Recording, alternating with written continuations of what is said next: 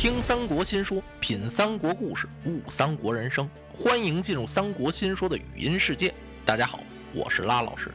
全新体验式三国产品《三国神秘史》已经正式上线，欢迎大家关注微信公众号“三国新说”了解详情。不一样的三国故事，不一样的三国神秘史。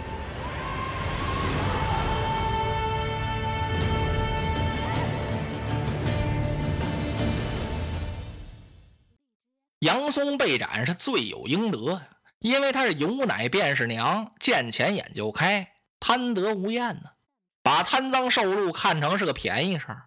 便宜受禄这东西啊，大可以丧国，小可丧身。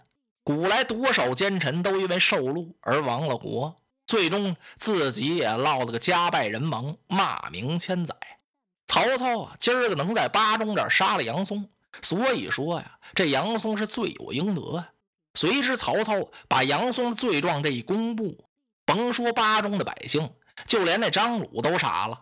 张鲁坐这一琢磨啊，合着杨松是这么个人呢？哎呦，我说我说什么他听什么，我喜欢听什么他说什么呢？他这叫投其所好啊！嘿呀，我怎么这么糊涂，用了这样的人呢？张鲁这后悔，后悔管什么用啊？别看曹操，人都称他为奸雄。可就是这一点上啊，曹操比张鲁高明的多。像杨松这样的小人根本不能用，不单不能用，还必须给除了，因为他呀恶性难改。曹操这一平定汉中，嚯，声威又振起来了。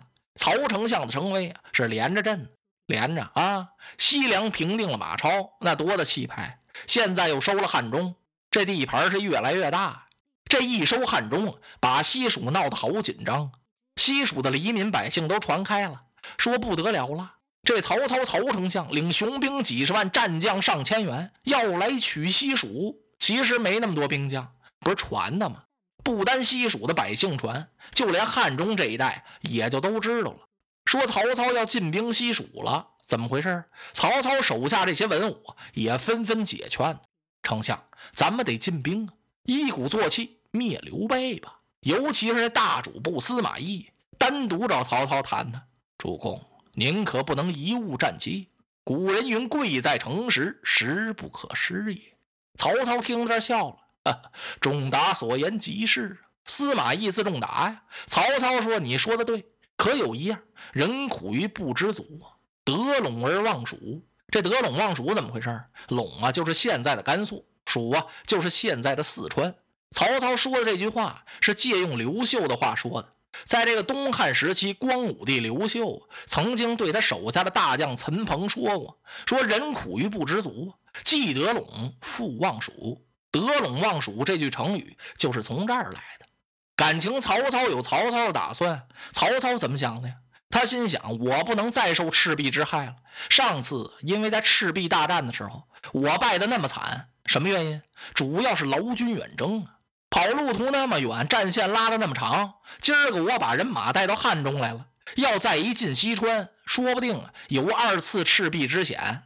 这是一呀。其次呢，曹操有后顾之忧啊。我光是这么长驱直入了，我知道孙权什么时候起兵去打我的许昌，攻我的合肥啊。曹操一直担着这个心呢。再有一层啊，曹操深知孔明啊。孔明当初出事的时候是个什么情况？他保刘备，刘备兵不满千，将不过关张赵云，就是在那样极度困难的情况下，他火烧新野，火烧博望，几把火烧得我蒙登转向。要知道，当时刘备连个立足之地都没有。现在怎么回事？他把西川得过来了，西川四十一州啊。再说曹操熟读兵书战策，天文地理什么他不明白？西川这地方是易守难攻啊！我真的要进兵太急了。这不等于逼着人家孙刘两家继续联合吗？我一打急了，刘备肯定得求助于江东啊，他得许给孙权好处。孙权得了好处之后，他就得打我。我回顾孙权，刘备就抄了我的后路了。为此，曹操想的很多。他不是说，他得了陇，他不忘蜀，他非常想着忘蜀，但是心里想，嘴里头不能那么说呀。他不急于进兵，在汉中这儿来了个按兵不动。虽然不动，曹操也不放心，立刻修下一封急书，派专人快马送往合肥。曹操特地挑选了一位精明强干的人到合肥去下书。这封书信就是写给大将张辽的。曹操为什么给张辽写封信去？这里头有两个原因：一是孙权如果真的举兵攻打合肥，曹操回不去，就是说来不及；第二呢，张辽镇守着合肥，曹操给他派了两员副将，一个是李典，一个是乐进，这都是曹操的心腹大将。但是曹操知道这李典、乐进呢和这个张辽不和，这两军打仗就怕将帅不和。为此，曹操是十分担心呢。他才特意挑选了护军薛悌去给张辽送这封信。曹丞相不愧是曹丞相，那是真有两下子，料事如箭呢。他把这信刚送到合肥，人家东吴啊，孙权就起了兵。他亲率十万人马攻打合肥，这怎么回事？孙刘两家又联合了。曹操得了汉中，取了川东之后，是西蜀大震，都惊慌，特别是老百姓。谣言四起，说曹操啊要进西川了。刘备听了也十分紧张，他赶忙啊去找诸葛亮。嘿，军师，这不得了啊！曹操来势凶猛，到汉中没费吹灰之力就把张鲁给降了，把汉中给得过去了。眼看就要进兵西川，我们可怎么办呢？曹操一攻西川，咱把西川丢了，他再把咱归途给咱掐断，这荆襄咱都回不去了。先生，您可得赶快想个办法呀！诸葛亮稳如泰山，冲着刘备笑了笑，摆了摆手：“主公不必如此吃惊，曹操来不了啊？怎见得呢？我说曹操现在他是举棋不定。曹操不是不想得陇望蜀，可现在这个人呐也很谨慎了。他不像那次统帅着八十三万人马，诈称百万，兵取江东。曹操不干那种傻事儿了，劳师远征。再说他有后顾之忧。”他这么长驱直入，如果孙权要举兵伐他的合肥，取他的许昌呢？曹操回兵都来不及。为此，他现在又思进又思退，正在汉中那地方拿不定主意呢。咱要想不让曹操进西川，那极容易啊！咱们现在就可以给孙权写一封书信，割给他三郡，把那仨地方还还给他，让孙权出兵打合肥，曹操自然就回兵，他就来不了西川了。哎呀！刘备一听，拍掌大笑：“军师，您真是断事如神。”诸葛亮算把曹操给琢磨透了，还真是这么回事刘备想了想：“哎，军师，上回咱们许给孙权三郡，可没给人家，这回他能信吗？”哎，此一时彼一时，上回不给和这回真给，这都是根据需要。哦，刘备一想，这可真高，说了不算，算了不说，行了。就这么地吧，可得找个能说会道的人去。谁呀？就让一级先生去吧。把一级请来，交代了一番，告诉一级：“你先到荆州，告诉关羽将军一声，再去江东。”哎，这得先打招呼了。一级收拾了收拾，带着礼物，拿着这三郡图，离开了西川，就回到荆州来了。见关羽一说，关羽是点头答应。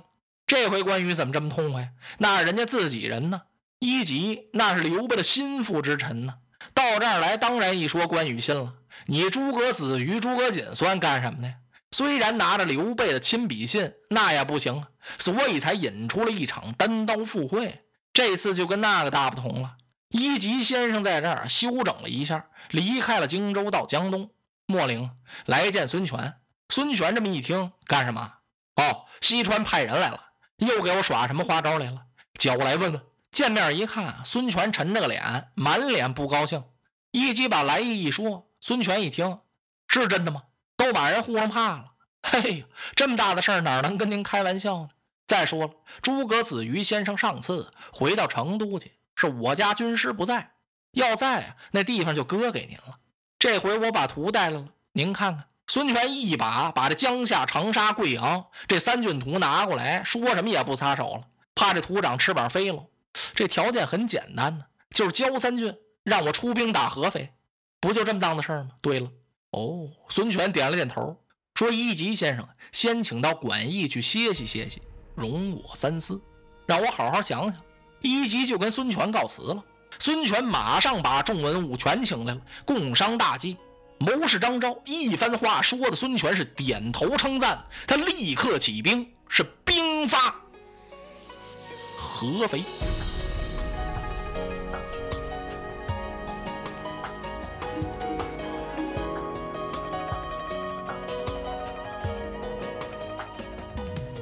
如果您喜欢我的声音，想听到更多更好的三国故事，请关注微信公众号“三国新说”，我们不见不散。